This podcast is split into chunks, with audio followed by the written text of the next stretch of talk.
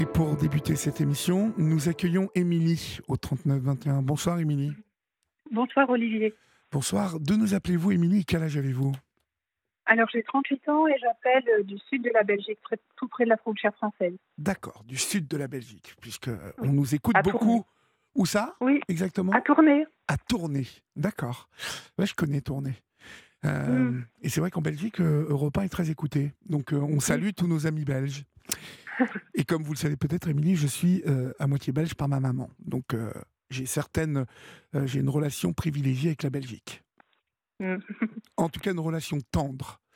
Et j'aime les Belges. Voilà. Voilà, ça c'est dit. Émilie, vous allez nous parler de quoi ce soir?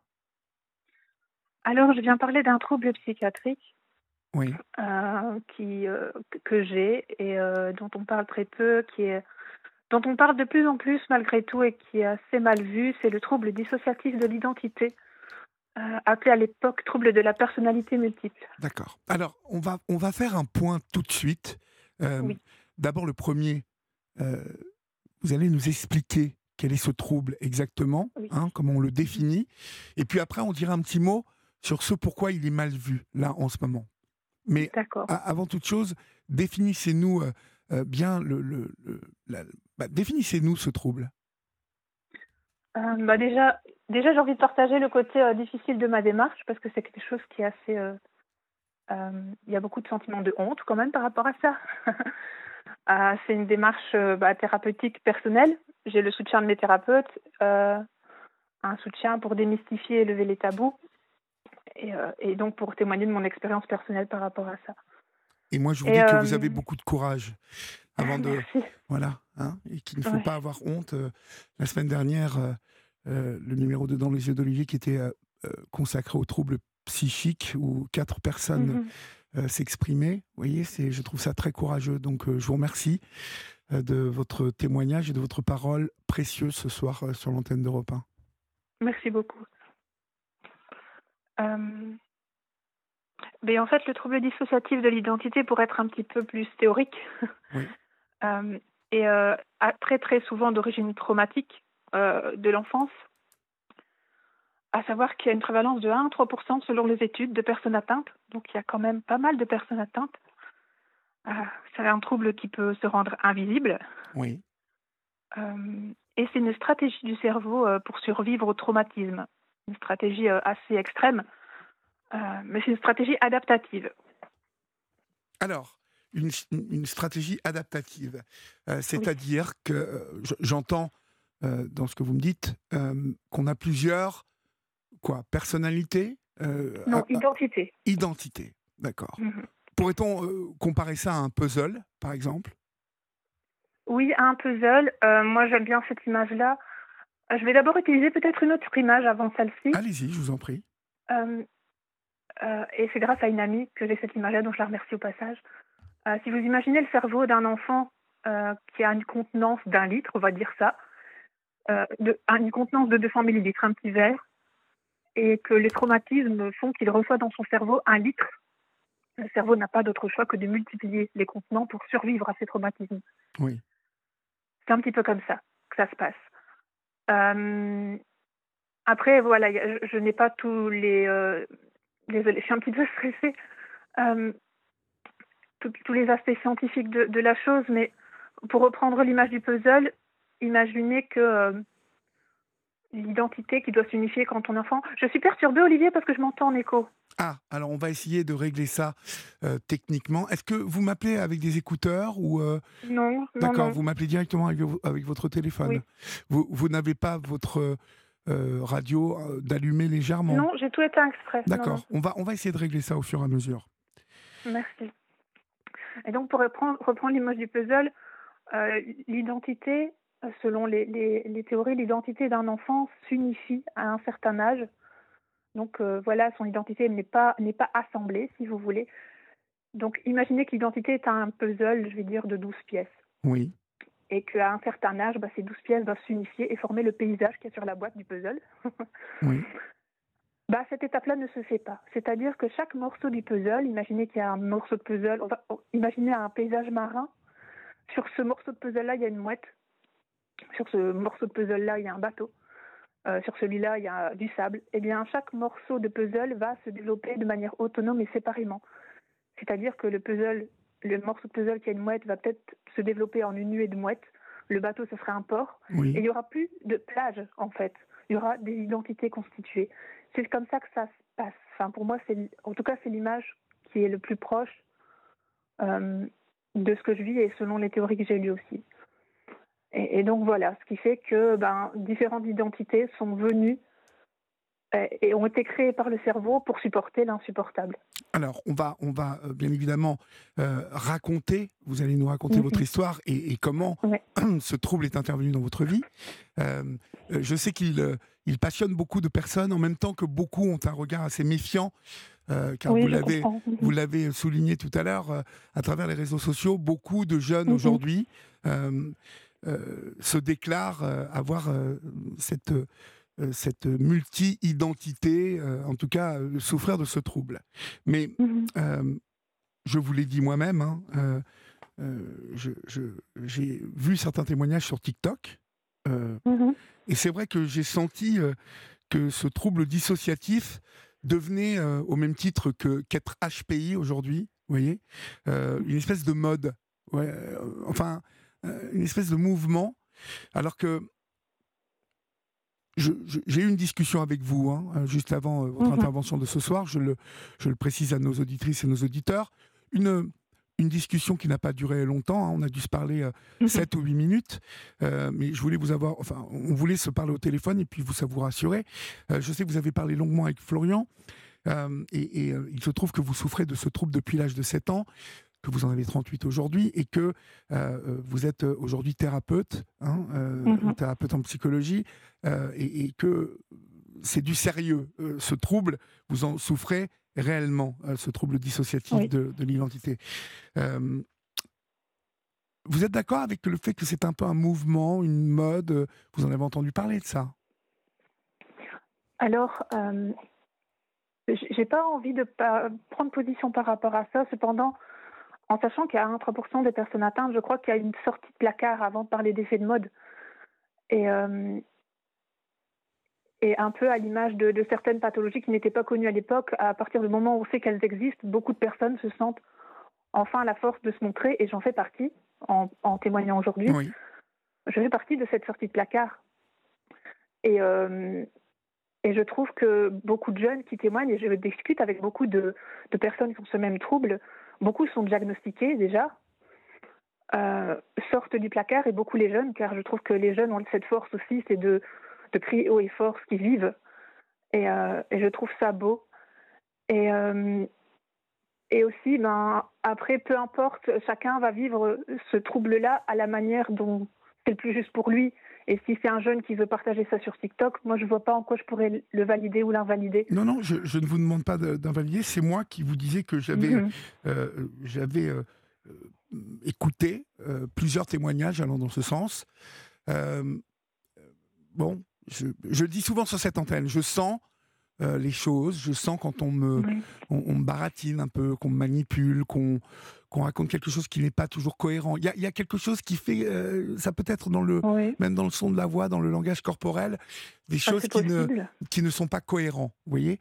Et, euh, et quand j'ai vu certains de ces témoignages, il y en avait qui me faisaient l'effet d'être réellement authentiques, euh, mmh mais la grande majorité m'a fait penser à des, euh, adolescents en manque de sensations, en manque de, voyez, de, reconnaissance. Et d'un seul coup, paf, euh, soit c'est HPI, soit c'est un trouble autistique Asperger, soit ce trouble de, ce trouble dissociatif de l'identité venait. Et ce qui m'a étonné, c'est qu'il y avait à chaque fois deux personnes ou trois maximum euh, or, on va le voir avec vous, mais euh, vous en avez beaucoup plus que, que, trois. Mm-hmm. Euh, selon en fait le, DSM, parce qu'il y a quand même, c'est reconnu au niveau de la psychiatrie, ce trouble, il est diagnostiqué, il est repris dans, dans le livre de, qui répertorie les troubles, il faut en avoir au moins deux, en fait. Il n'y a pas de, forcément de chiffre minimum ou de maximum. Ok, mais Donc bon, à partir du moment où on en façon, a deux, ça, voilà, ouais. je, je ne suis- euh, et comme nous n'avons personne euh, avec qui parler dont on doute ce soir, moi je ne doute euh, voilà pas de votre parole et donc on va vous écouter sur justement ce trouble. Co- comment il, il est intervenu dans votre vie?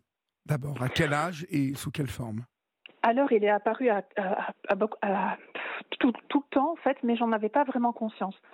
Comme c'était pas connu, euh, c'était c'est aussi mal diagnostiqué. Il y a beaucoup d'errance médicale. Euh, je, relativisais, ou alors euh, je me disais que euh, ma mémoire me faisait défaut. Oui, En fait, j'arrivais à me trouver des excuses énormes par rapport à ce que je comprenais pas. Je comprenais pas pourquoi mes écritures changeaient, pourquoi je signais autrement. Euh, Il y a plein, plein de signes. Maintenant, rétrospectivement, ça débordait de signes. oui, Mais comme c'est pas connu, reconnu par le domaine médical, on ne mettait pas de nom dessus. J'ai même été euh, traitée pour des mauvaises choses, ce qui a empiré en fait mon trouble. d'accord.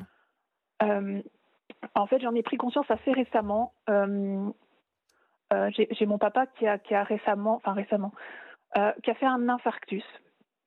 Et j'ai reçu, j'étais avec un ami à la piscine, on revenait de la piscine, et euh, je, je vois sur mon, mon téléphone euh, plein d'appels en absence, donc je sais qu'il y a quelque chose qui ne va pas. J'appelle ma mère et ma mère me dit bah papa est aux soins intensifs, il a fait un infarctus. Et là, euh, je me souviens que j'étais dans la voiture, que j'ai pleuré beaucoup, et puis la mémoire s'efface. Et je me souviens plus des quatre jours qui ont suivi, quatre ou cinq jours, je sais même plus. Oui. La seule chose dont je me souviens, c'est que je me suis réveillée entre guillemets en franchissant le seuil de ma porte de mon appartement en revenant ici en Belgique, parce que ma famille habite en France. Mhm. Et, euh, et là, je me suis dit, là, Émilie, il y a quand même quelque chose qui va pas. C'est pas la première fois que tu vis ce genre d'événement où il y a des jours qui sont effacés et, et impossible de revenir dessus, impossible de me souvenir. Et c'est pas des souvenirs anodins comme oublier ses clés ou on les a mis, etc. Là, c'était quand même quelque chose d'important. Et c'est ma mère qui m'a dit, écoute, bah, tu m'as conduit à l'hôpital, tu as dormi avec moi, etc. Mais je me souviens de rien.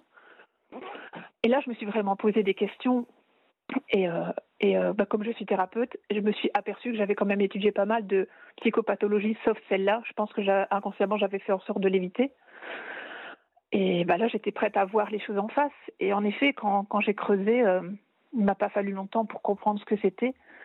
Euh, ensuite, bah, j'ai fait les démarches de voir un psychiatre, de, de, de rencontrer des thérapeutes. Et maintenant, ça va beaucoup mieux. D'accord. Mais, mais, mais voilà l'événement au cœur de la prise de conscience de cette maladie. D'accord, mais elle- arrive, euh, pour que celles et ceux qui nous comprennent euh, comprennent bien, euh, cette maladie, bon, je suppose qu'au début, elle arrive comme vous nous l'avez décrit, mais après, elle évolue. vous dites que le psychiatre Oui. a, a pu la soigner, en tout cas l'apaiser, mais comment a-t-elle évolué et sous quelle forme? Parce que j'aimerais que vous expliquiez à celles et ceux qui nous écoutent, Oui. qui ne connaissent absolument pas ce trouble, comment, par exemple, ce soir, je parle à Émilie, et Oui. euh, euh, vous nous direz aussi pourquoi et comment. Est-ce que c'est un Mhm. déclic qui est lié à un choc émotionnel, euh, un, un bruit? En tout cas, euh, ce que j'appelle un choc émotionnel, peut-être euh, quelqu'un qui vous parle sur un ton qui ne vous plaît pas, quelqu'un dont vous avez peur, un- une porte qui claque, une Mhm. voiture qui vous fait peur. Je, je ne sais pas, vous voyez une émotion forte qui d'un seul coup, hop, peut faire switcher. Mhm. mais avant que nous parlions des, des switches, justement, et comment, que- quelles sont les personnalités, les identités que vous développez au début? Alors, vous m'avez posé beaucoup de questions. Oui, je sais, je suis désolé. Peut-être parce que. Mais vous savez, c'est parce que je, je, je- voilà, je ne suis pas du tout spécialiste. Donc, euh, Non, c'est pas un problème. Je vais, je vais essayer d'arranger ça. d'accord, bah, Euh, allez-y, c'est vous la professionnelle. je vais essayer de, de- de- de- d'aller dans, dans l'ordre. Alors, c'est d'origine traumatique. Donc, les identités, je vais dire, apparaissent ou naissent ou sortent. En tout cas, pour certains, et pour mon expérience en tout cas, la majorité d'entre eux viennent de traumatisme. Oui, Ce qui fait que j'ai été remplacée pour vivre quelque chose que moi, je n'étais pas capable de vivre. J'étais remplacée. Et je ne peux pas vous dire ce qui s'est passé puisque moi, j'en ai pas le souvenir. Mais j'ai d'autres identités qu'on appelle altères dans le jargon qui gardent le souvenir. Donc, les souvenirs sont compartimentés. Elles sont classées dans des dossiers, en fait, si vous voulez. Mhm. Donc, c'est d'origine traumatique. C'est comme ça qu'elles apparaissent.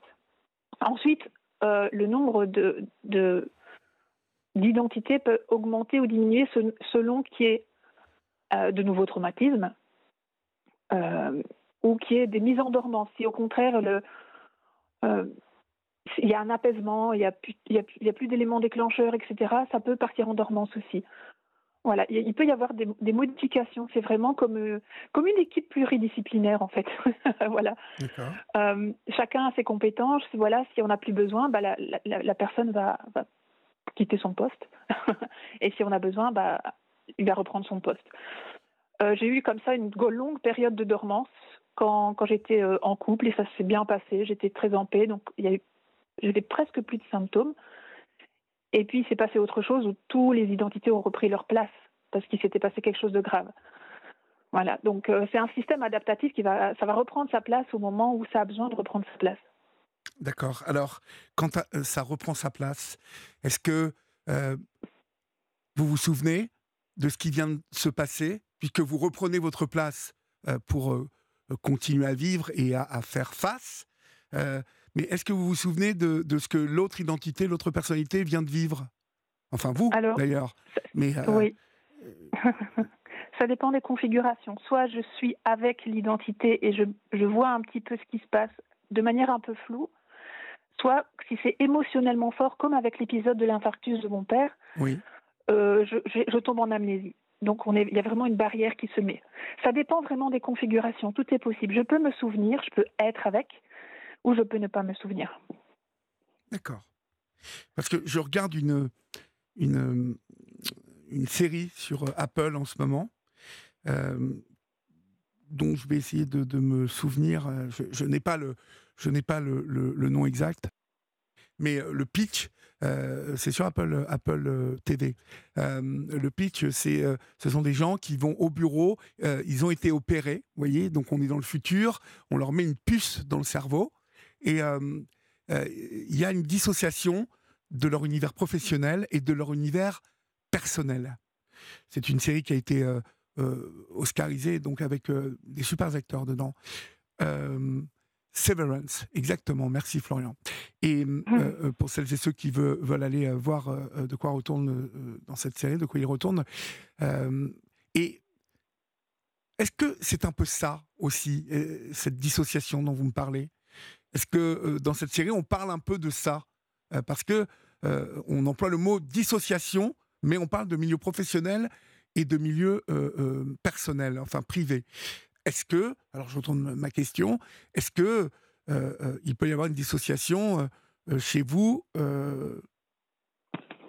par rapport à des situations que telle personnalité de votre troupe va pouvoir affronter, et puis mmh d'autres qui vont vous diriger et vous faire switcher sur une autre? Oui, c'est ça. Alors, le problème, c'est que le mot dissociation veut dire autre chose en, en, psychiatrie que ce dont vous parlez, je pense. Mais c'est vrai que le domaine, en tout cas pour mon expérience à moi, elle est subjective. Donc, je ne sais pas pour les autres personnes qui ont ce même trouble. Mais tout ce qui est au niveau du travail, c'est par exemple moi, Émilie, qui m'en occupe. Je sais très bien qu'il n'y a aucun alter, identité, qui s'en occupe à ma place. Euh, sauf dans les cas extrêmes. Par exemple, j'étais euh, infirmière à l'époque et quand il y avait une réanimation à faire ou, quelque chose de plus, euh, de plus sportif, disons, euh, il y avait ce switch possible, vraiment. Mais globalement, c'est toujours moi euh, qui, qui, suis là et qui, qui, qui gère. Euh, oui, chaque alter a ses, a ses, euh, ses compétences. Et moi, je suis 80% du temps présente parce que je gère tout ce qui est le travail, les relations sociales, les amis, la famille, ce qui constitue la majorité de mon temps au final. D'accord, mais c'est vous qui gérez alors, euh, vous voyez, c'est ça qui me pose question. Euh, vous gérez, mais vous parlez d'une autre identité. Donc, en quoi mmh vous gérez cette identité? Et que ce oh, n'est pas cette pas identité qui... Ah, vous ne gérez pas les autres identités? Non, on, on ne s'occupe pas. C'est ident... comme une autre personne. On ne peut pas gérer... Vous ne pouvez pas gérer votre voisin, ce qu'il fait, en fait. Mais, mais vous savez ce qu'il fait et pourquoi il le fait. Et s'il le fait, c'est juste parce qu'il vient pour s'adapter à la situation. J'entends. Mais euh, alors, comment, comment ça se déroule, par exemple Est-ce que vous avez, vous pouvez me donner un exemple, à moi et à celles et ceux qui nous écoutent, euh, de, de, de, de, voilà, de situations qui euh, vont vous faire switcher euh, parce oui. que cohérence Alors, je peux vous donner un exemple. Alors, j'ai eu un switch avec une, un alter qui est traumatique, donc il y a des, une stratégie d'adaptation pas forcément adaptée, oui. et une ressource. Et, euh, J'ai un alter à l'intérieur, alors il y a toutes sortes d'alters. J'en ai un qui s'appelle Nicolas, c'est un garçon qui est adolescent et qui est assez traumatique. Ce qui fait que quand il y a un déclencheur, il peut euh, fuguer de l'appartement. C'est l'alter qui. J'étais euh, hospitalisée en psychiatrie et c'était lui aussi qui voulait fuir de la psychiatrie. Son traumatisme, c'est l'hôpital psychiatrique. Donc en fait, l'hôpital psychiatrique a créé les traumatismes. Il n'a pas guéri les traumatismes, malheureusement. Et encore aujourd'hui, si je suis euh, stressée ou je me sens prise au piège, cet alter-là peut switcher pour fuir l'appartement. Et je me suis retrouvée en pleine nuit. Et vous devenez un bah garçon en, même temps, en plus? Est-ce que j'ai bien compris Alors, euh, non, je reste toujours Émilie, mais je, recule dans ma conscience. Et lui prend le, prend le contrôle de mon corps. Mais c'est vrai que pendant un instant, quand ça switch, ça fait un peu comme une musique en fondu enchaînée. Euh, on, entend la première chanson partir et l'autre arriver, et à un moment donné, les deux sont, sont euh, euh, comment, elles se superposent. Et pendant, comme on croiserait quelqu'un dans le couloir, on voit qui c'est, on sent son énergie, et, après, moi, je, je, ressens plus mon corps, je ressens plus mes émotions ni rien, ça change. Et, et je peux observer ce qui se passe comme on l'observe dans un écran de télévision. Et donc là, quand j'étais dehors, je voyais ce que Nicolas faisait, je voyais ce qu'il faisait avec mon corps. Je sentais ses émotions en sachant que ce n'était pas les miennes. Et, je le voyais se calmer dehors. S'il allait là, c'était pour se calmer. Et en effet, il se calmait. Il y a juste que pendant qu'on se baladait, un homme nous a suivis. et là, notre acteur a pris le contrôle. Oui. Euh, on s'est senti menacé. Je dis on parce que ça, voilà. On s'est senti menacé. Et à ce moment-là, il y a eu de nouveau un switch, mais celui-là beaucoup plus rapide que celui que j'ai eu avec Nicolas. C'est, c'est, une alter qui, qui, avec moi, fronte très très vite. Moi, moi je, me sentais avoir peur et d'un, seul coup, désolé, je bégaye parce que c'est un peu émotionnellement très fort. Euh, je, me suis vu quelque chose que j'aurais jamais fait, c'est-à-dire que j'ai, fait demi-tour et j'ai marché vers le, le, gars qui nous suivait en face à face. J'ai, fait, j'ai fait front à lui en fait. Et je lui ai, je lui ai dit pourquoi tu me suis? Enfin, c'est pas elle, c'est elle qui l'a dit, c'est pas moi, mais je l'ai entendu dire. Et, et, ensuite, elle est repartie. Et, et, moi, je me suis vue avec cet homme en face qui, qui au final, euh, n'était pas du tout dangereux. Il, il, était juste un peu seul, il voulait même pas finir la soirée seul. Je lui ai dit que bah, ça ne serait pas avec moi. voilà. Et, et, au final, on a discuté, on a fini notre balade ensemble, mais le danger était passé. Donc ça veut dire que ce soir-là, Nicolas a eu un déclencheur négatif qui l'a fait fuguer pour se calmer. Mais pendant cette fugue, cette balade nocturne, on a fait face à un danger pour lequel un autre alter a, pris le contrôle pour gérer le danger.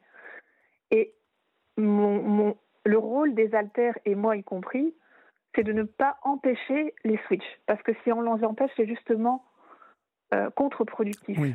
Vous parlez euh, de ces alters un peu comme euh, euh, alors, vous dissociez bien évidemment, mais vous parlez de ces, de ces alters comme euh, d'autres personnes. Oui. Ce qui veut dire que là, je parle à Émilie, mais je pourrais très bien, d'ici euh, deux minutes ou un quart d'heure, parler à Nicolas. S'il se passe quelque ça chose. Pas. D'accord, ça n'arrivera pas. Il faut vraiment qu'il se passe quelque chose et je ne pense pas parce que tout ce qui est explication du trouble, c'est moi qui, qui, m'en occupe et qui vulgarise le mieux. Et, euh, et, parce que je vous ai, donc vous êtes une relation sociale. Oui, d'accord. Vous est-il arrivé d'être, euh, en fait, euh, est-ce que d'abord ça vous arrive, ça vous arrivait souvent de switcher bah, pendant l'adolescence, qui est une période euh, je prends, je prends l'adolescence parce que c'est une période mhm. mouvementée, une période de construction, une période euh, haute en émotions, hein, où on découvre beaucoup de mhm. choses en même temps qu'elles nous bouleversent, euh, qu'elles nous passionnent en même temps, mais qu'elles nous bougent. cela doit, a dû être une, une, période de votre vie pour ces switches hein, et pour ces identités-là assez denses, non? Oui, c'était la pire période en fait. C'était, euh, j'étais au lycée à ce moment-là et euh, j'avais forcément bah, tout ce que vous dites, les émotions liées à l'adolescence et tout ça. Et, euh, et là, j'ai commencé à voir bah, ce que j'appelais entendre des voix. Alors pas de la schizophrénie, il faut faire attention parce que malheureusement j'ai été traitée pour ça et ça fait pire que mieux. C'est pas de la schizophrénie. ce n'est pas entendre des voix dans les oreilles que j'entends, mais pour moi, en tout cas, dans mon expérience, et pour beaucoup d'autres aussi, je le sais, ce sont des voix pensées. C'est-à-dire que tout le monde entend sa petite voix intérieure, on se fait notre monologue à l'intérieur. Mais dans mon expérience, euh, ce sont des pensées, on sait que c'est pas à nous et c'est même pas notre voix qu'on entend. Mais c'est pensées, c'est dans la tête, c'est pas dans l'oreille. Si j'entends les altères parler à l'intérieur, je vais pas me retourner voir si quelqu'un est dans mon dos, parce que je sais que c'est pas vrai. C'est à l'intérieur. Et à l'adolescence, ça a commencé, en fait. Ça, a recommencé. Je l'entendais quand j'étais enfant. D'accord. Et, euh, et en adolescence, voilà, c'est revenu. Et là, j'ai commencé à avoir peur, à avoir bah, des idées noires, à vouloir les faire partir. En fait, je faisais tout ce qu'il fallait pas faire, c'est-à-dire à lutter contre eux, empêcher les switches, euh, me battre contre ça, alors qu'il faut pas se battre contre ça. Et au final, bah, j'ai fini euh, à, par des tentatives de suicide et j'ai fini en hôpital psychiatrique. Et malheureusement, en hôpital psychiatrique, j'y suis restée. Euh, alors là, je commence à avoir beaucoup d'amnésie, donc je ne vais pas être claire dans les détails, mais j'ai fait plusieurs séjours. Je pense qu'en cumulant, ça fait un an.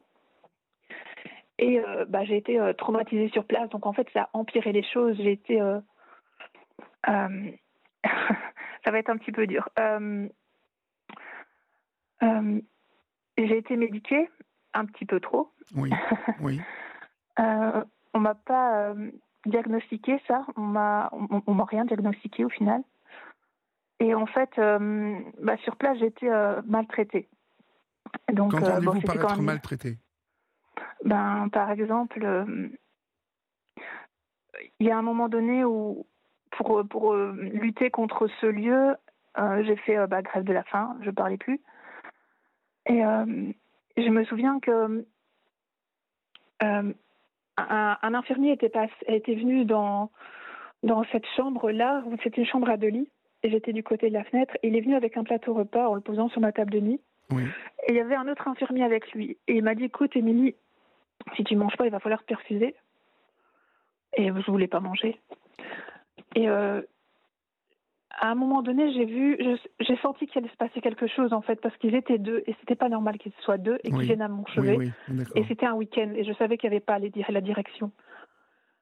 Et en fait, euh, toute l'équipe est rentrée ensuite et euh, un infirmier m'a euh, tenu les mains et l'autre a forcé la bouche et m'a forcé à manger.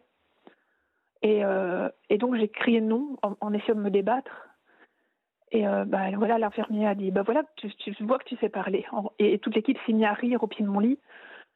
Et euh, bah, ce souvenir-là, c'était euh, hyper violent et j'ai perdu toute confiance en l'équipe. Ah, vous m'étonnez. Vous m'étonnez. j'ai vraiment, je faisais des, malaises d'hypotension à cause des, des, anxiolytiques un peu trop forts. On ne croyait pas dans les malaises que je faisais. Donc j'ai fini par en simuler. Je me dis, bah, on ne croit pas ma vérité, va peut-être croire à mes mensonges. Désespérément, je ne savais plus quoi faire. Et, euh, donc voilà, ce, milieu-là, désolé, c'est un peu dur, euh, ce milieu-là a rajouté euh, bah, à créer des altères en plus. à, bah, c'était très destructeur, destructeur en fait pour le, le psychisme et et voilà, je, désolé Olivier, mais...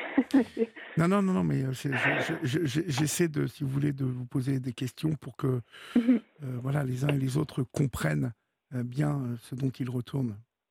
ouais. Et ça, c'est c'est un début de ma démarche aussi, c'est de un peu démystifier, parler de cette maladie pour aussi que le domaine médical bah, s'y intéresse vraiment. Oui. et, et, et, voilà, de, de peut-être si je peux, de ma petite pierre, participer à ça. Euh, voilà.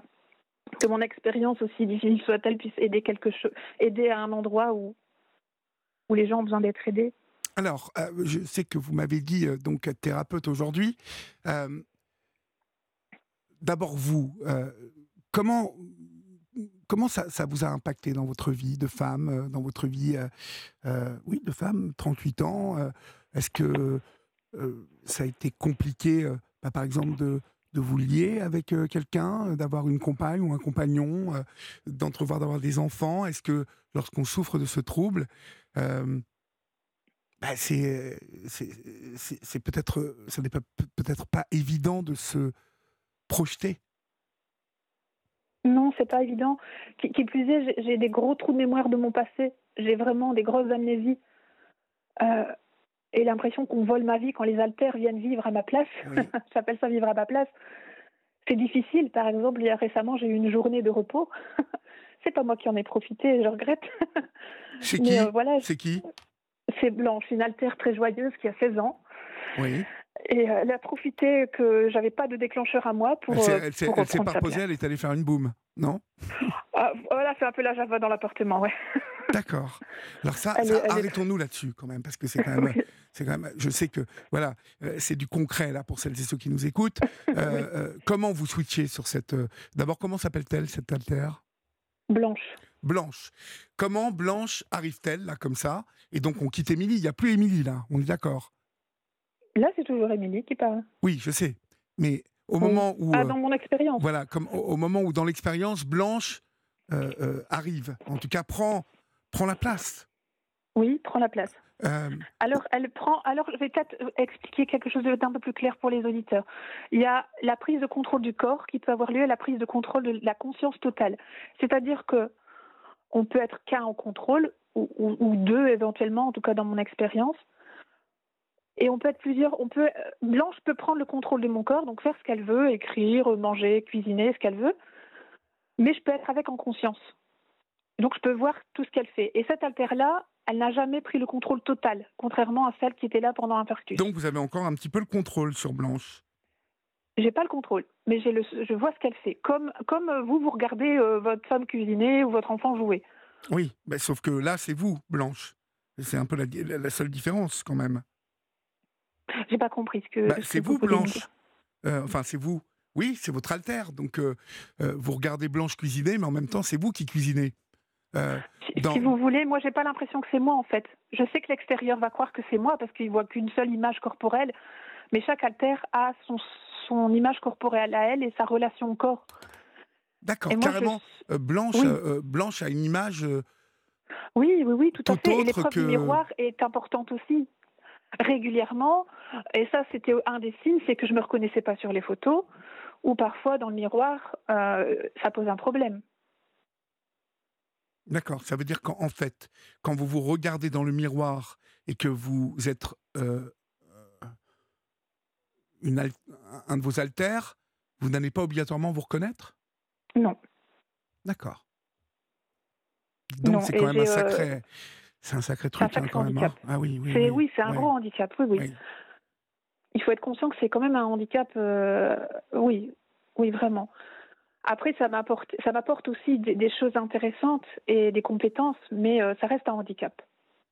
Il y a un peu les deux facettes de la médaille. Ouais. Ah oui, parce que c'est tout de même. euh, euh, co- combien d'altères vous avez, vous savez? Alors j'en ai 14. D'accord.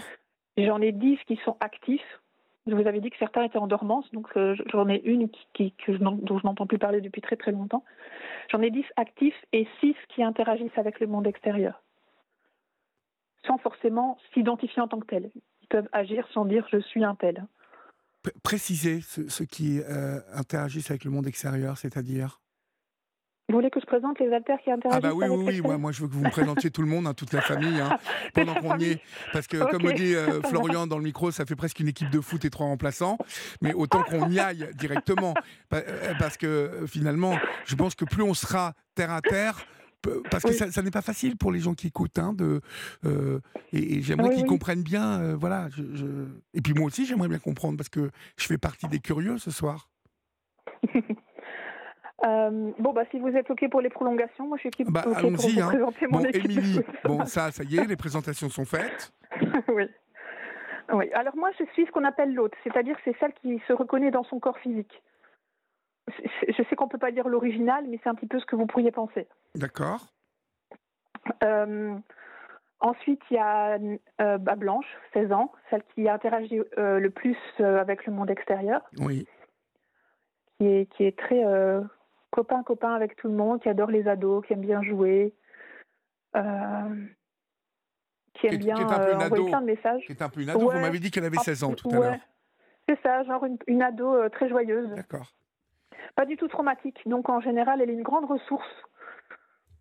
Euh, pour toute, on appelle ça un système. L'ensemble des haltères, on appelle ça un système. Est-ce qu'on peut y voir euh, une volonté, en tout cas une cohérence hein, de, votre, de, votre, de votre psychisme, d'aller, de switcher sur Blanche lorsque vous avez envie de gaieté, de légèreté, de revenir C'est possible. devenir Oui, c'est possible. De toute façon, quand Blanche vient et quand elle laisse des messages, parfois elle dit je viens pour aider un tel ou faire ceci ou faire cela. D'accord. Oui. Alors il y a des trucs très très terre à terre et pas du tout traumatiques, comme par exemple si elle voit qu'il y a du désordre dans l'appartement, elle, ça l'énerve, elle peut prendre le contrôle pour le faire. C'est pratique, j'avoue. Ah mais ça c'est très Donc elle vous fait un coup de ménage. voilà, c'est ça. C'est ça. Et j'ai beaucoup d'amis avec qui elle a parlé et avec qui elle s'entend beaucoup, vraiment. J'ai euh, ma famille, mes amis, mes thérapeutes sont au courant. Euh, voilà, donc euh, donc j'ai Blanche, voilà, 16 ans. C'est une alter ressource. On va, dire ça comme ça. Une, alter, ressource, d'accord. Oui, elle fait les liens entre tous les alters. Elle essaie de mettre des, des, des, des, solutions pour communiquer entre nous et pour aider dans la thérapie. Elle est, elle est une de celles qui, devant le thérapeute, frôle le plus. D'accord. C'est un peu une JO au club militaire, gentille organisatrice, quoi, qui, qui euh, hein D'accord on, dit ça C'est ça. Ok. On dit ça. Très bien. Oui. Alors, troisième alter. On va en ordre. Essayons d'aller en ordre d'importance hein, euh, dans les responsabilités. Alors, Nat, elle a 32 ans. C'est celle, à mon avis, qui m'a remplacée durant l'infarctus, parce que je vois pas qui ça pourrait être d'autre. D'accord. Euh, c'est une femme assez forte, qui a tendance à faire du sport, à faire. Euh, ici, elle a dit qu'elle allait refaire du jujitsu, donc bon, c'est ok. D'accord. Euh, et c'est celle qui défend le corps physique quand il est agressé. Donc elle était euh, régulièrement là pour euh, défendre le corps lors des agressions et des traumatismes. Et, et, et, voilà, donc j'étais assez en conflit avec parce que moi, parfois, parfois, dans la lutte de ma maladie, mon déni ou ma honte, je lutte contre elle alors qu'elle m'est utile. Et donc le tout, c'est de bien s'entendre. D'accord. Donc, ouais, Nat, 32 ans, donc je pourrais dire que c'est l'attaquante au foot. D'accord, l'avancante. L'avancante, ok, ça marche. D'accord. Nat, euh, je réfléchis. Vous, pendant que vous êtes en train de réfléchir, vous qui nous écoutez, euh, si vous avez bien évidemment des questions à poser euh, à Émilie, hein, je me fais le relais de, de votre curiosité, mais n'hésitez pas à les poser au 7 39 21. Hein, suivi du mot nuit écrit en lettres majuscules, suivi d'un espace. Et puis vous pouvez aussi appeler euh, Florian, euh, Romain et euh, Julia qui sont en studio, en tout cas en régie, et qui attendent vos, questions. Donc n'hésitez pas, vous n'êtes pas obligé de passer à la radio, hein. vous pouvez les appeler et, poser vos questions, ils me les poseront directement. Quatrième membre de l'équipe alors, Émilie. alors on parle là plus dans les affaires traumatiques. Donc il y a Nicolas dont je vous ai parlé tout à l'heure, aussi un ado. Ok, ado. Ouais, qui, qui, a tendance à fuguer et à beaucoup pleurer. Ah, il est assez solitaire. C'est celui qui est le plus en souffrance dans le système. Pour l'instant, avec le thérapeute, c'est de lui dont on a plus à s'occuper pour l'instant. D'accord. Euh, il y a Claire. Elle, elle a 15 ans. Ils sont assez jeunes, hein, 15 ans. Elle, c'est l'artiste. C'est une artiste. Elle a un comportement assez autistique. Elle a peur des gens. Oui. Euh, alors peut-être les auditeurs peuvent se demander comment je le sais, mais c'est le fait d'être en co-conscience avec elle où parfois les alters me laissent des messages ou, s'enregistrent dans mon téléphone pour me laisser des messages. Donc je peux enquêter de cette manière-là pour savoir qui ils sont. D'accord. Ils vous laissent des, messages dans votre téléphone? Oui, où on a un tableau euh, à l'appartement avec un feutre et parfois je peux retrouver des messages, oui, de, l'un ou l'autre ou, parfois de moi-même. D'accord. C'est marrant parce qu'il y a ça dans la série, vous voyez. je pense que dans cette série, vraiment, euh, l'auteur, euh, alors peut-être le réalisateur ou euh, les, auteurs principaux ont vraiment dû étudier ce trouble dissociatif parce que alors sans, sans spolier hein, les, personnes, mais le pitch c'est tout se passe bien chez ces employés qui ont accepté d'être donc dissociés entre leur milieu professionnel et leur milieu intime, enfin privé. Euh, mais on n'a pas le droit, quand on est à l'intérieur de l'entreprise, vu qu'on n'est pas censé se souvenir de quoi que ce soit une fois qu'on sort de l'entreprise, on n'a pas le droit non plus de s'enregistrer de messages, de se filmer, ou même des mmh. écrits, euh, de se faire un écrit destiné euh, à, l'alter qui est dehors, qui lui voulait être embauché. lui a décidé donc de faire cette opération pour être dissocié. Mais aujourd'hui, bah, comme vous le vivez vous réellement dans cette série, euh, une fois qu'ils rentrent au bureau et qu'ils ne sont pas contents de faire ce travail, ils aimeraient bien que l'alter du dehors, qui décide de tout, finalement, passer un message à l'alter pour, pour, leur, pour lui dire bah, Moi, je suis pas content, euh, il faut, euh, mmh on va démissionner. Et ça, les écrits, les messages sont interdits. Et je fais vraiment un, un, parallèle avec ce que vous êtes en train de me dire des messages qui sont destinés, qui vous sont destinés. Est-ce que il arrive à par exemple, nous n'en sommes qu'à la cinquième euh, alter, hein, au cinquième alter. Mais euh, arrive-t-il que euh, Blanche, par exemple, s'adresse à, à Nat, qui est un peu la femme forte? Est-ce que l'adolescente, un peu, hein, un peu légère, peut laisser un message à Nat pour lui dire, pour lui demander conseil, ou, pas du tout? Oui, ça, peut arriver. Ça peut arriver. Après, Nat, elle n'est pas très sociable. Mais ça peut arriver, oui. D'accord. Il peut y avoir des, euh, vraiment des, des, alliances, des, des, communications sans passer par moi, vraiment comme, euh, comme un, vos, membres de la euh, famille qui parlent entre eux. Hein. Mhm. Oui, oui, tout à fait. Et parfois, je peux. Ce qui est très perturbant parfois aussi, c'est que je vous ai dit que je peux entendre leur voix dans ma tête. Et parfois, je peux entendre une conversation entre eux, mais loin, comme si on entendait une conversation loin, dans une pièce plus loin. D'accord. Est-ce qu'on peut, est qu'on peut là parler d'hallucination quand même? Non. Non, d'accord.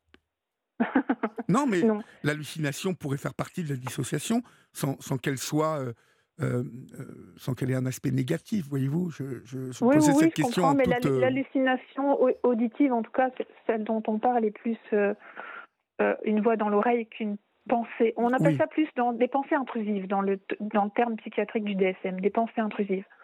Pas forcément des hallucinations. D'accord. C'est des pensées, intrusives. Ça veut dire que c'est des pensées, mais on sait que c'est pas à nous. Pensées intrusives, d'accord. Continuons. Nous en étions à Claire, 15 ans, artiste. Euh, bon, elle ressemble un petit peu à, En quoi elle est différente de Blanche, Claire? Elle est euh, pas du tout. Elle, a un comportement un peu autistique, c'est-à-dire qu'elle a peur ah des gens. Là où Blanche, elle adore les gens. Oui, d'accord. Elle, elle, elle est un peu réservée elle va pas beaucoup parler, elle a peur de tout, elle a peur de faire quoi que ce soit, de peur de se faire disputer. Alors je ne sais pas ce que ça veut dire, parce qu'on est encore en thérapie, bien sûr. Oui. On doit reconstituer, en fait. Hein, euh, parfois, euh, le, but de la thérapie, c'est justement de, se faire communiquer les altères entre eux, qu'on s'entende bien, et de peu à peu bah, se partager les informations. Ben oui, puisque de toute façon, aussi. On va peut-être reconstituer des, des, des, moments passés douloureux aussi. Peut-être pas, mais aussi peut-être. Puisque vous m'avez dit que euh, tous ces alters, finalement, euh, euh, naissaient d'un besoin de cohérence, de, rassemblement, de stratégie. Allez-y, de stratégie quoi? c'est une stratégie d'adaptation. Donc stratégie ça a été éclaté pour survivre. oui, c'est une stratégie d'adaptation. Donc ça n'a pas du tout été rassemblé, ça a été éclaté, mais cet éclatement a servi à s'adapter.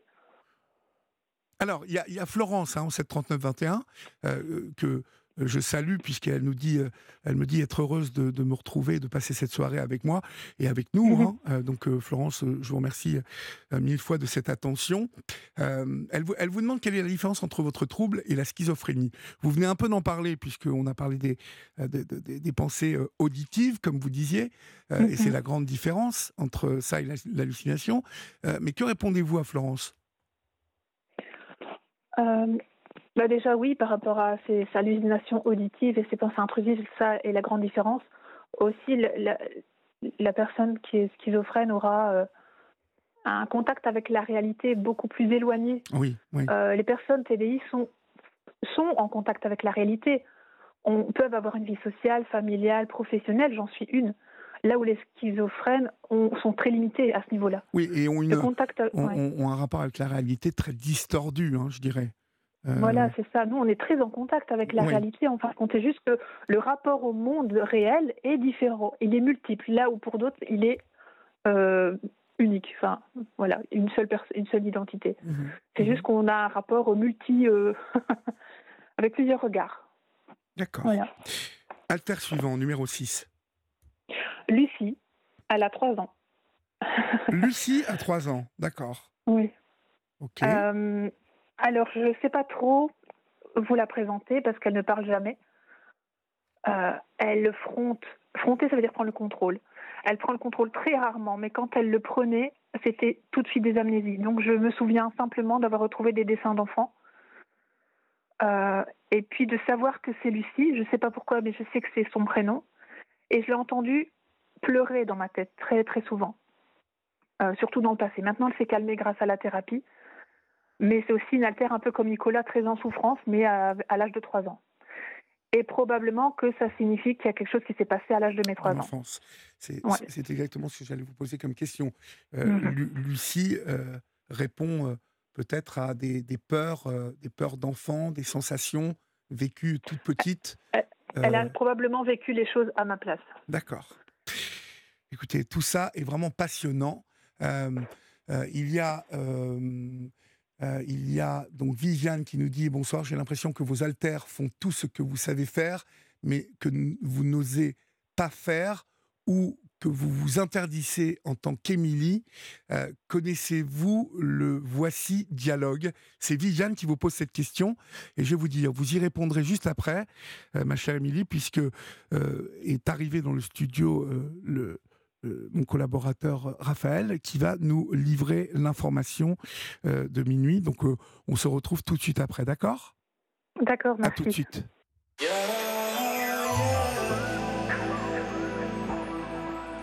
Europe 1, la libre antenne. Olivier Delacroix.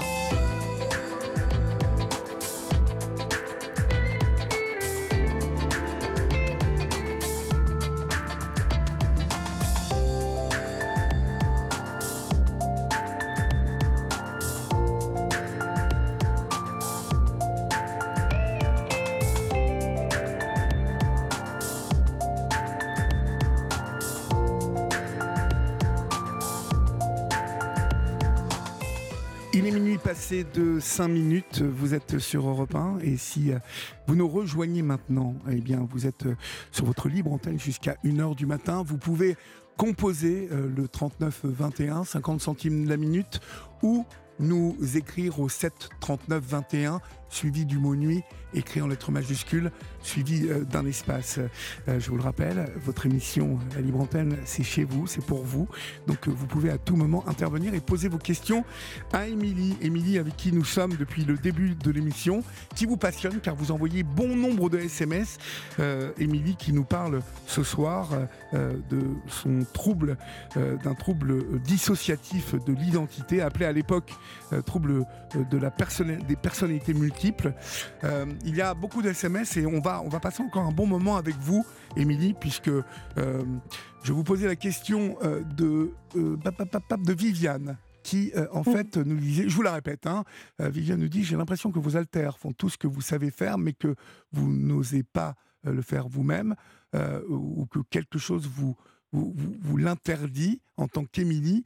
Connaissez-vous le voice dialogue? Alors non, je ne connais pas le Voice Dialogue. Alors euh, peut-être. Elle, a piqué ma curiosité, c'est très eh bien. Alors Viviane, euh, peut-être vous pouvez appeler le 3921 et si vous ne voulez pas passer à l'antenne, je le comprends très bien, mais peut-être vous pouvez échanger avec Julia ou Florian euh, qui pourront vous expliquer, enfin qui pourront peut-être nous expliquer ce que ce que vous entendez par Voice Dialogue. je vois que Florian me met quelque chose sur euh, le Voice Dialogue est une démarche vivante euh, qui s'appuie sur euh, la psychologie des sous-personnalités, des schémas d'ancrage et de l'ego conscient. Ce n'est pas un outil, mais un modèle ouvert sur nos différents systèmes et les jeux qui nous habitent, où chaque composante interagit avec sa signature énergétique spécifique. Bon, ce soir, on est en pleine, pleine euh, en plein voyage psycho. Euh, donc voilà ce que c'est que euh, le, voice dialogue. Peut-être pourrez-vous creuser ça. Et puis on a, on a quand même un, petit SMS, un petit peu langue de vipère. c'est Sébastien qui nous écrit ce soir au 73921 et qui nous dit Je me demande quel genre de thérapeute est Émilie. est-elle diplômée en psychologie? A-t-elle un master? Richard Bandler et Virginie Satir ricaneraient bien de ce genre de croyances basées sur l'ignorance. Point d'exclamation. Euh, je dis simplement à Sébastien déjà que ce texto est, euh, méchant. Euh, Émilie dialogue ce soir avec nous, témoigne de ce qu'elle vit. en toute franchise, en toute honnêteté. Et je trouve que votre SMS ben, ressemble bien à tout un tas de, de personnes qui se cachent derrière leur clavier pour euh, lancer leur petit venin là, euh, qui. Euh, mais comme vous dites, hein, vous le savez, mon cher Sébastien, la bave du crapaud n'atteint pas la blanche colombe. et vous noterez qui est la blanche colombe ce soir. C'est plutôt notre Émilie, puis moi en passant, parce que je me vois bien en blanche colombe. Et vous, je vous vois bien en crapaud. Euh, vous êtes thérapeute, mais vous me l'avez dit au téléphone, Émilie, que vous n'étiez euh, diplômée, euh, vous n'étiez pas diplômée en psychologie, que vous n'aviez pas de master et que vous étiez psychologue d'une branche. je ne me souviens plus ce que vous m'avez dit. Alors, je ne suis pas psychologue, je suis en formation en gestalt thérapie. C'est une branche de la psychologie, oui. Et aussi, pour peut-être signaler aussi que même mon école de formation est au courant pour mon trouble. Ils travaillent avec les alters. Ils savent leur existence et euh, je trouve que quoi de mieux qu'une personne qui est dans la relation d'aide, qui se connaît assez bien, autant dans ses parts de lumière et ses parts d'ombre, pour accompagner l'autre aussi. Et je pense que, euh, certes, il y a des connaissances, des savoirs dans le mental à avoir, j'en suis d'accord, et c'est pour ça que je suis en formation, mais incarner vraiment la psychologie en interne et, pouvoir rencontrer l'autre dans sa différence, parce que bah, dans mon expérience aussi, je sais ce que c'est.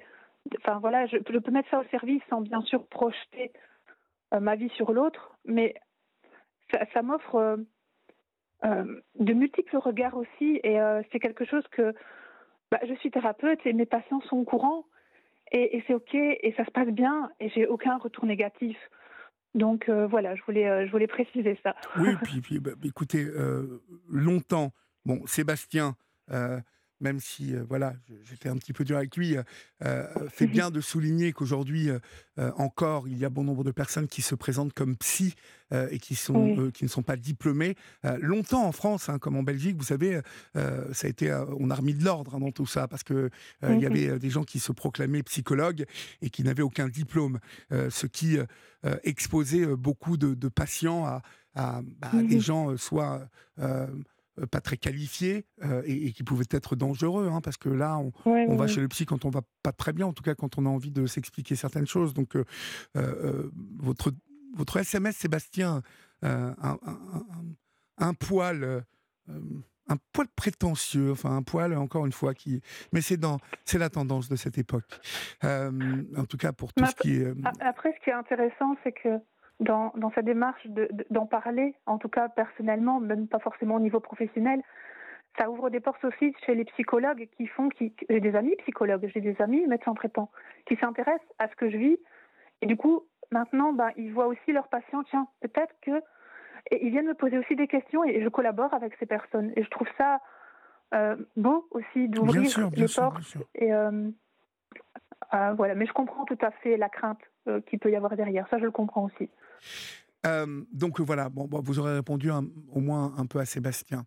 Euh, Florian me, demande si vous avez, si vous suivez, et on va reprendre la liste de l'équipe après, hein, de d'Alter, parce que il y a beaucoup de personnes qui nous demandent la suite des Alters. est-ce que est-ce que vous avez suivi quelqu'un qui souffrait du même trouble que vous? Oui, oui, oui, mais en collaboration avec médecin traitant et psychologue. Donc, je ne vais pas être la thérapeute de quelqu'un qui a le même trouble que moi toute seule. Déjà, c'est pas très déontologique pour moi, c'est une limite que je me mets. Et, euh, et en même temps, j'ai envie d'être là pour ces personnes qui, qui, parfois se posent aussi des questions. Et, euh, et voilà, oui, ça m'arrive. Et je discute avec beaucoup de personnes qui ont ça euh, en privé, sur Messenger, etc. On échange beaucoup. Ouais, ouais. D'accord. Alors, continuons. Lucie, 3 ans. Ensuite, numéro 7. numéro 7. Vous avez des maillots avec des numéros? Alors, je vais refaire un point sur. Euh, parce que Florian hein, est très voilà, didactique, donc il me demande de refaire un point. Émilie en 1. Donc, euh, nous sommes en direct avec Émilie. Euh, il y a Blanche, qui est l'ado euh, alter euh, ressources, hein, un peu légère, un peu euh, voilà, mais qui fait le ménage quand même. Donc bon, elle n'est pas si légère que ça, donc parce qu'elle nous remet de l'ordre. Il y a Nat, la femme forte de 32 ans. Il y a Nicolas, l'ado un peu traumatisé qui souffre mhm. suite à un internement. Il y a Claire, 15 ans, plutôt artiste, et puis Lucie qui a 3 ans. Claire est artiste, mais elle a une tendance un petit peu à être un peu introvertie. Un, peu d'autisme dans, dans, dans le, cet alter-là. Lucie, 3 ans. En numéro 7 euh, Amy. c'est intéressant parce que oui, Amy, un raccourci d'Emily et c'est une qui était là durant mon adolescence et c'est elle qui a des qui a un, un comportement euh, dépressif et suicidaire. Donc c'est elle qui faisait les tentatives de suicide quand j'étais au lycée. Quel âge a-t-elle? Euh, Je pense qu'elle est ado aussi, à peu près. L'âge n'est parfois pas très clair, mais elle est adolescente. D'accord. Ouais. En numéro 8 Il y a Marcus. Alors lui, il est venu récemment. Je ne sais pas pourquoi. Il est venu. Donc euh, il, a débarqué comme ça. Je ne sais pas pourquoi. Je n'ai pas encore toutes les réponses. Euh, c'est un garçon assez en colère. Euh, il dénonce les mauvais traitements, pas mal. Et il est là pour protéger Lucie. Donc il y a parfois des associations en interne. Il y a des alters traumatiques qui sont veillés par des alters qui sont ressources. Et Marcus est l'un d'eux qui veille sur la petite Lucie, en fait. Donc en général, quand, quand Lucie est là, Marcus est là. D'accord. Euh, en neuf. Alors il y a Pauline. après, je ne vais pas pouvoir vous dire plus parce qu'ils sont en dormance. Euh, Pauline, elle, elle est venue une seule fois et je ne sais pas pourquoi. Elle, a, elle, a, elle est venue, elle a parlé en son nom. Elle a collé des étoiles fluorescentes dans le mur de ma chambre et puis elle est repartie. C'est tout. en fait, c'est tout. Je ne peux pas vous en dire plus, Olivier. Je suis désolée, ça arrive. D'accord. Euh, vous, vous m'avez parlé de 14 alters. Donc, il euh, y en a-t-il comme euh, Pauline qui sont venus récemment, qui sont venus comme ça une fois et sont repartis Oui, c'est ça. J'en ai qui sont venus une fois, qui sont partis. J'en ai une qui s'appelle Alésia, qui est venue il y a très longtemps. Et c'est tout un peu comme Pauline. c'est un chat qui l'a fait venir. Elle, elle, adore les chats et elle l'a dit. Elle est partie et c'est tout et elle a laissé des messages à ma meilleure amie. Euh, voilà, je ne peux pas vous en dire plus. ce sont des alters qui, qui font que passer ou bien qui sont un peu flous aussi parce que les relations entre nous peuvent être très tissées, comme moi et Blanche par exemple, où, je la connais plutôt bien. Oui. Parce qu'il n'y a pas d'amnésie en, particulier. Et il y a d'autres avec qui j'ai tellement peu de relations ou de liens que je ne peux pas vous en dire davantage. Un peu comme, euh, comme, dans, comme dans un groupe social où on a plus d'affinité avec les uns ou les autres. D'accord. Et comme dans un groupe social, vous avez des affinités avec les uns ou les autres. clairement. Euh, mhm. Y arrive-t-il qu'il y ait euh, un peu euh, des chamailleries entre vos alters Oui. Est-ce qu'on peut se fâcher? Exactement, comme un groupe social. Vous imaginez une famille ou un groupe social, il y a exactement ce qui existe. Et alors, comment vous traversez ces périodes-là alors? Parce que c'est compliqué, non? Oui, oui, ça peut être compliqué. Alors, on ne s'amaille pas toujours. ça se passe bien aussi parfois. Ça peut être silencieux. Je peux être au contrôle, Émilie toute seule pendant cinq jours et, j'entends rien. Ça peut arriver, ça peut arriver que euh, ça se chamaille, ça se bouscule. Euh, alors c'est parfois compliqué, oui, quand euh, soit quand on se bagarre pour avoir le contrôle ou être au, ouais, être au contrôle, parce qu'il y a de multiples déclencheurs qui, qui, stimulent plusieurs altères. Oui. un exemple, c'est que Nat, elle aime bien sortir, faire belle, elle aime bien la compagnie des hommes. ah ouais, d'accord. Euh, mmh. D'autres, pas. D'autres, c'est un élément traumatique. Et donc là, il y a, y a, des déclencheurs qui sont un peu opposés ou qui font, euh, qui, qui, font conflit interne, un peu comme euh, deux programmes informatiques qui sont pas compatibles et qui se, se frottent. Et donc là, c'est compliqué parce que en fait, euh, comment je vais vous expliquer? Je vais vous expliquer, si vous voulez, les, groupes d'altères. Il y a des altères ressources, qu'on appelle les parties apparemment normales dans le jargon médical, qui, qui, gèrent, qui servent à paraître apparemment normales, ça porte le nom, donc voilà, de fonctionnement. Et puis il y a les parties émotionnelles, c'est-à-dire les altères traumatiques qui réagissent à des déclencheurs traumatiques, comme Nicolas, comme Claire ou comme Lucie. Et il y a un des rôles, c'est l'hôte, et c'est moi qui le porte. L'autre, c'est euh, bah, celle euh, qui, qui, est un peu au milieu de tout ça, qui, qui, se rend compte de la maladie, qui, qui aussi. Euh, je suis la seule des identités à être en déni face à, avoir des crises de déni, avoir des sentiments de honte. Mes alters n'ont pas ça. Je suis la seule à parfois lutter contre mes propres symptômes, ah ce qui fait que je les empire. C'est-à-dire que quand, ça fonctionne bien, quand Blanche vient faire le ménage, franchement, ça me va, moi. je vais pas être en conflit avec. Mais il y a des moments où, non, je suis pas d'accord et je peux euh, vouloir ne pas laisser le contrôle à l'autre, et là, il va y avoir une bagarre, une bagarre intérieure. Et ça ne se voit pas à l'extérieur, mais c'est très épuisant. Si je me bagarre à l'intérieur, ça veut dire que je ne veux pas lâcher le contrôle, mais si je ne lâche pas, ça veut dire que je ne, laisse pas la chose s'adapter. Je, suis contre mon propre système. Et en fait, je, je me fais mal toute seule. Euh, et quand vous avez mal, ça se traduit comment donc? Bah alors, je, je, je, commence à avoir physiquement, il y a déjà des signes, c'est-à-dire que je rentre en dissociation. On appelle ça un trouble dissociatif de l'identité. Oui. C'est-à-dire qu'on commence à un peu, je commence à, à, me sentir un peu comme si vous, vous étiez dans le fond d'une piscine immergée, que vous regardez la surface de l'eau, de l'intérieur de l'eau, où tout est un peu plus sourd, tout est un peu éloigné, déformé. Et oui. c'est là où je me trouve à ce moment-là, quand je suis en conflit. Je peux avoir des maux de tête je peux avoir des acouphènes aussi, des sifflements dans les oreilles, parce ah oui, que je oui, suis en lutte. D'accord. Euh, je peux avoir un sentiment de déréalisation. Ça veut dire que les choses ne sont plus trop réelles. Je commence à me dire, euh, est-ce que un peu comme quand vous recevez une très mauvaise nouvelle, à un moment donné tout s'arrête, vous vous demandez ce qui se passe, plus rien n'est réel. Ben, c'est un petit peu cet état-là, sauf que ça m'arrive très souvent. Et puis il y a une dépersonnalisation. À un moment donné, je me dis, euh, qui suis-je? À un moment donné, je...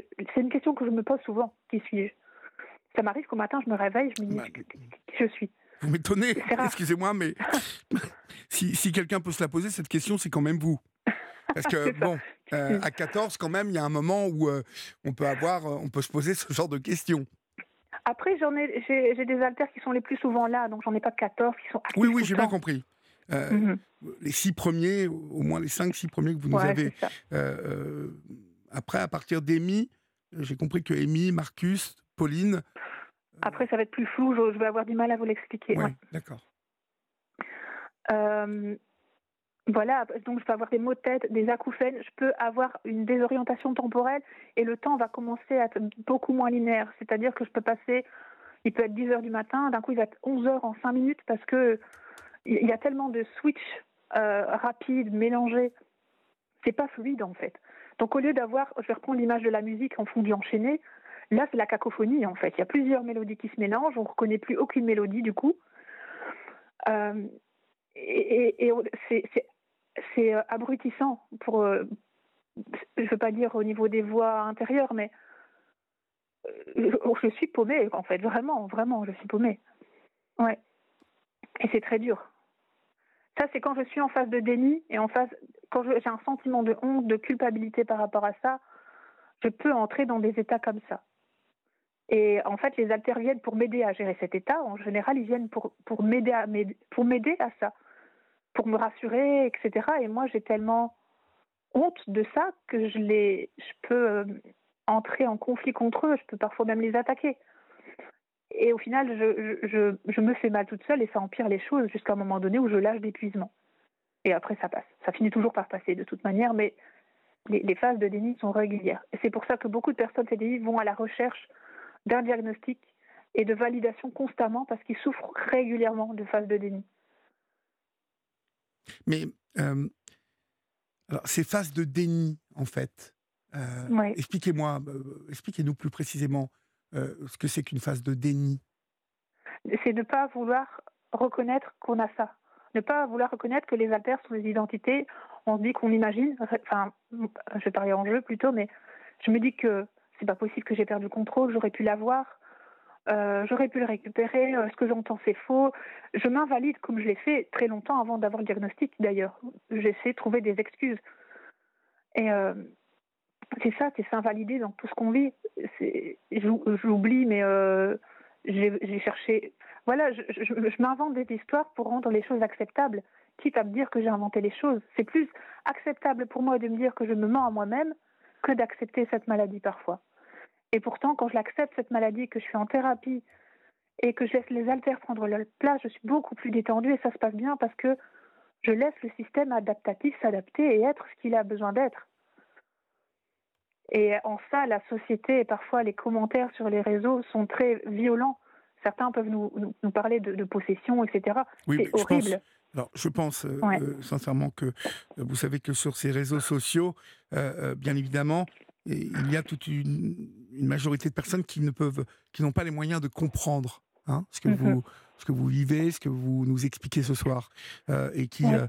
je dis qu'ils n'ont pas les moyens bon, tout simplement parce qu'ils n'ont pas assez d'intelligence pour comprendre, et qu'en plus de ça, parce qu'ils ne sont, parce qu'ils sont assez limités, euh, euh, partent tout de suite d'un positionnement de, de négation de, de, votre, de votre explication, de ce que vous, vous êtes. ils, ils, partent d'un postulat que vous êtes bah, quelqu'un qui ment, quelqu'un qui fait la maline. Mmh bon, et ça n'a pas grand intérêt finalement. Euh, ces gens qui ne vous croient pas, qui, euh, euh, ces gens qui vous, vont vous insulter ou vous traiter mmh d'imposteur, peu importe ça. ce soir, vous, vous témoignez pour les autres. Celles et ceux qui vous, qui vous croient. Oui, merci. Bah c'est vrai que c'est assez compliqué. C'est vrai que quand on dit que ces personnes-là ont des monstres à l'intérieur, je pense que les monstres qu'on a rencontrés n'étaient pas à l'extérieur, mais ils étaient bien à l'extérieur et quand on était enfant. Et donc, je pense qu'on se trompe de cible largement. Oui. Alors, Anne, euh, au 3921, nous a appelé euh, euh, et elle vous demande est-ce que les amis, vos amis, ont, été en présence des altères Et si oui, est-ce que ils savent les reconnaître? Alors oui, certains. En fait, les altères sont, comme je vous dis, c'est comme des personnes. Donc si l'altère fait que la personne est au courant pour leur existence et s'ils sont en confiance, ils peuvent se montrer si la personne n'est pas au courant, ils vont pas apparaître aussi clairement. C'est très invisible en fait. Ça se voit pas en fait. C'est pas, on va pas se transformer. Oui. Et euh, c'est ça. Mais par contre, ça sera beaucoup plus visible euh, pour les personnes qui sont plus intimes ou plus en, il y a, une relation de confiance. Donc oui, euh, j'ai beaucoup d'altères qui préfèrent parler par message que de se laisser voir. Et pour certains amis proches, certains ont eu l'occasion de le voir. Oui. Question de Maëva au 3921. Est-ce que euh, vous ne vous sentez pas euh, seul, euh, malgré votre vie pro? Est-ce que ces alters ne sont pas finalement là, dans le fond, pour vous aider à vivre et à vous sentir moins seul? Pour m'aider à vivre, certainement. Pour me sentir moins seul, je pense pas. Quand votre père a eu un arrêt, c'est toujours Maëva, un arrêt cardiaque, ne vous êtes-vous pas plongé dans le déni pour survivre à cette douleur bah, J'aimerais bien vous le dire, mais je ne me souviens pas. ah oui, c'est un autre alter qui a vécu ça.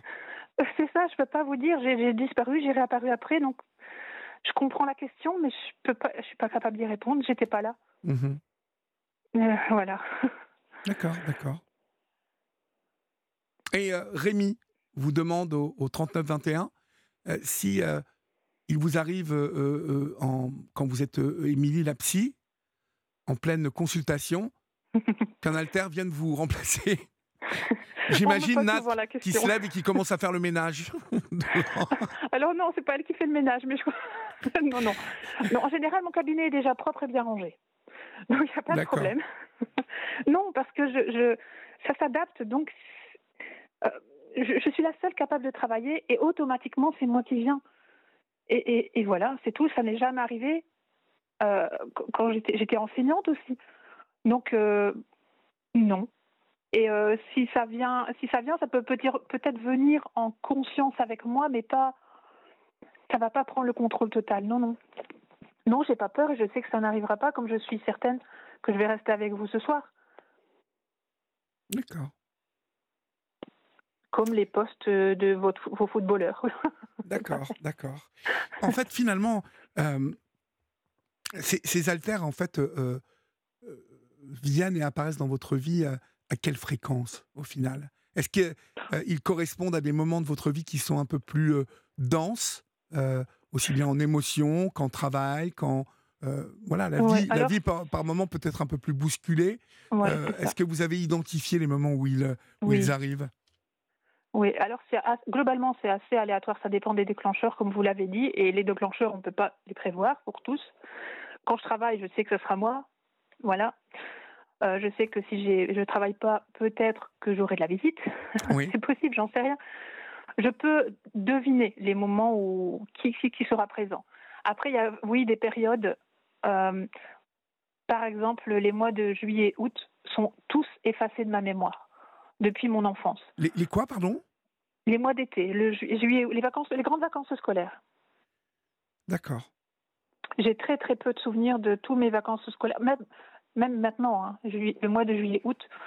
Et probablement, le thérapeute dit qu'il y a des choses qui se sont probablement passées à cette période, qui fait qu'automatiquement ça s'efface. Et Nicolas a un rôle justement de garder ses souvenirs, en attendant que ça puisse être recevable par le psychisme. Pour l'instant, c'est lui qui, un peu comme une clé USB, il garde les dossiers un peu compliqués euh, avec lui. Et, oui, donc euh, dans cette période-là, euh, il y a il y, a, beaucoup d'amnésie de ma part. Euh, dans les petites vacances scolaires autres que l'été, je suis plus agitée. Je sais qu'il y a plus de visites, le soir aussi. Et ensuite, ça dépend. Ça, c'est plus les, périodes de, l'année ou les périodes de la journée qui peuvent être plus, plus à risque. J'aime pas dire à risque, mais vous avez compris. Et après, ça dépend des déclencheurs qui, là, sont plus aléatoires. Si, par exemple, mes voisins se disputent, c'est un violent déclencheur pour deux altères traumatiques à l'intérieur. Et là, ça peut, ça peut être difficile. C'est là que je peux partir, Nicolas peut partir à l'extérieur et c'est ce qui était arrivé la nuit euh, où il a fugué. D'accord. On, va, on va conclure, euh, euh, ma chère Émilie. Pour toutes celles et ceux qui nous écoutent ce soir, parce que je, je, remarque déjà dans les, dans, dans les questions de, toutes celles et ceux qui nous écoutent ce soir beaucoup d'intérêt hein, euh, pour cette, ce, trouble, cette dissociation de l'identité. Euh, est-ce qu'elle peut apparaître de manière binaire et est-elle plus répandue de manière binaire ou tertiaire? J'entends par là, alors j'essaie d'être précis, hein, est-ce que cette dissociation, ça peut être votre vous, hein, et puis un autre Est-ce que c'est la, forme la plus répandue? Ou votre vous, un autre, et puis une autre Ou une autre et une autre Trois, trois euh. finalement, trois personnages. Euh, parce que vous, 14, ça fait du monde au balcon quand même. Oui, mais on n'est pas tous au balcon. non, vous n'êtes pas tous au balcon, mais ce que je veux dire, c'est que j'ai comme l'impression que finalement, ces 14 sont apparus au fil de votre vie pour venir euh, j'aimais bien votre, votre image de, de, puzzle euh, qui, se, qui se crée là mmh et, qui, euh, et chaque pièce vient, euh, vient là pour rendre cohérent la personnalité. Et finalement, même si vous n'êtes plus Émilie, c'est un peu. Enfin, vous voyez ce que je veux dire C'est quelqu'un d'autre complètement dans votre tête, je le comprends. Mais, mais finalement, pour moi, c'est un peu d'Émilie à travers Claire, à travers Lucie, à travers Amy, à travers Nicolas ou Nat? Oui, c'est une façon de penser un peu compliquée à, expliquer. Euh, ça, va être difficile de vous expliquer là pour le coup parce que je, suis un et en même temps euh, je suis plusieurs. Mais comment vous le dire et vous le faire sentir, ça va être plus compliqué. c'est compliqué. Euh, par contre, je peux peut-être avec mon thérapeute, alors j'ai deux thérapeutes. J'ai un psychologue et j'ai un hypnothérapeute. Avec l'hypnothérapeute, on travaille avec les haltères, vraiment. Donc il y a parfois en une heure euh, trois ou cinq switches où euh, les haltères savent qu'ils sont en thérapie, ils viennent euh, parler et on, essaye de, de comme une, une thérapie systémique où il y a plusieurs patients, sauf qu'il n'y a qu'un seul corps, mais mhm. plusieurs patients. Et et je ne sais plus pourquoi je disais ça. C'était quoi votre question? Non, non. Ma, question, c'était est-ce que euh, ce, trouble de la ah dissociation apparaît plus euh, de manière binaire, vous voyez, euh, bah, chez les plus jeunes Je vous ai parlé de gens sur TikTok. beaucoup de jeunes, jeunes femmes, hein. je pense à des jeunes femmes de 20 ans, de 17 ans, 16 ans, que j'ai vu parler d'une autre personne qui venait carrément, alors complètement, mais comme vous nous l'avez expliqué, hein, prendre la place, leur place. Et en même temps, c'était elle, mais euh, avec un autre prénom, une autre personnalité. Et j'ai remarqué une, une constante euh, de deux à trois personnalités, pas plus. Je n'aurais pas de réponse, euh, Olivier, j'avoue que je ne sais pas. Peu importe alors. ma dernière question. vous n'y avez pas tout à fait répondu tout à l'heure. ce trouble a-t-il impacté votre, votre, votre vie de femme? Est-ce que vous avez pu je dirais, construire euh, une famille, un couple Est-ce mmh. qu'il n'est pas venu quand même 14 euh, personnes d'un seul coup à épouser Ça fait, ça fait du monde. non, mais je rigole, mais vous, vous, vous, voyez ce que je veux dire. Plus sérieusement. Je vois ce que vous voulez dire.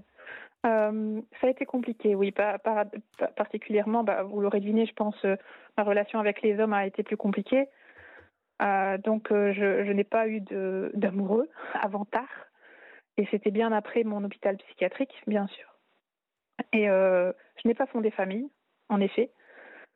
Euh, ici, je suis séparée et c'est vrai que c'était assez compliqué. Après, le, temps que j'étais en couple avec euh, mon ex-compagnon, euh, que, que je salue au passage parce qu'il me soutient dans ma démarche, on est, on est restés amis. Et pendant tout le temps que j'étais avec lui, j'étais 12-13 ans, il m'a vraiment apaisée, m'a réconciliée avec l'homme. Et ce qui fait que mon trouble est, parti assez en, dormance pendant une dizaine d'années. Et donc là, je me suis dit, bah, j'ai rien eu, j'étais pas malade. voilà, mais c'est revenu ensuite. Et, euh, et donc, je n'étais pas au courant que j'étais malade à cette époque-là, donc lui non plus. Il voyait bien qu'il y avait des, éléments un peu peut-être bizarres. Il y a eu un élément particulièrement où, justement, en juillet-août, et là je crois que c'est Nat qui avait pris le contrôle, a décidé de passer le permis moto que j'ai obtenu en un mois et demi, et je ne sais toujours pas comment, parce que moi je ne suis pas capable de conduire la moto. Donc voilà le genre de choses qui peut arriver un peu bizarre. Euh, je sais conduire la moto, mais je suis, moyennement. Franchement, je ne suis pas du tout en confiance et je ne roule plus à moto. Mhm. Mais Nat a décidé de passer le permis et elle, elle roulerait bien à moto. Alors pour répondre un peu à ça, Viviane, qui a été euh, très à l'écoute, euh, ce soir au 739-21 vous dit peut-être une piste. À mon avis, Viviane est un peu du sérail des psys, puisqu'elle vous dit lorsqu'un un alter prend votre place, Émilie, l'observer et décider en tant qu'Émilie, de vous approprier ses compétences en les travaillant. Bonne soirée, vous dit-elle, Viviane. Et on la remercie euh, de ces questions, euh, Viviane, euh, bien évidemment, et de ses, de ses remarques. Merci mille fois, Émilie. je sais que vous serez à Paris cette semaine pour être interviewée. C'est dans quel cadre, en fait? C'est public ou c'est par un média, un autre média? C'est un autre média, c'est public et ça sera à visage découvert pour le coup. Donc ça sera encore euh, D'accord. Euh, assez difficile. D'accord, ben, bon courage euh, alors. Mais voilà, en tout cas, je remercie pour votre écoute bienveillante, pour votre curiosité. Je vous en prie, je vous en prie. Et aussi aux auditeurs, parce que voilà. Mais vous étiez passionnante, hein, vous l'êtes, toujours. Mhm. Merci. Eh bien, je vous, je vous, dis bonsoir, je vous embrasse et puis bah, vous embrasserez le reste de l'équipe hein, de ma part. merci Olivier. Je vous embrasse. merci mille fois. Euh, de, de Libre Antenne aussi. Oui, il vous écoute. merci beaucoup. Bonsoir Émilie. Bonsoir. Au revoir.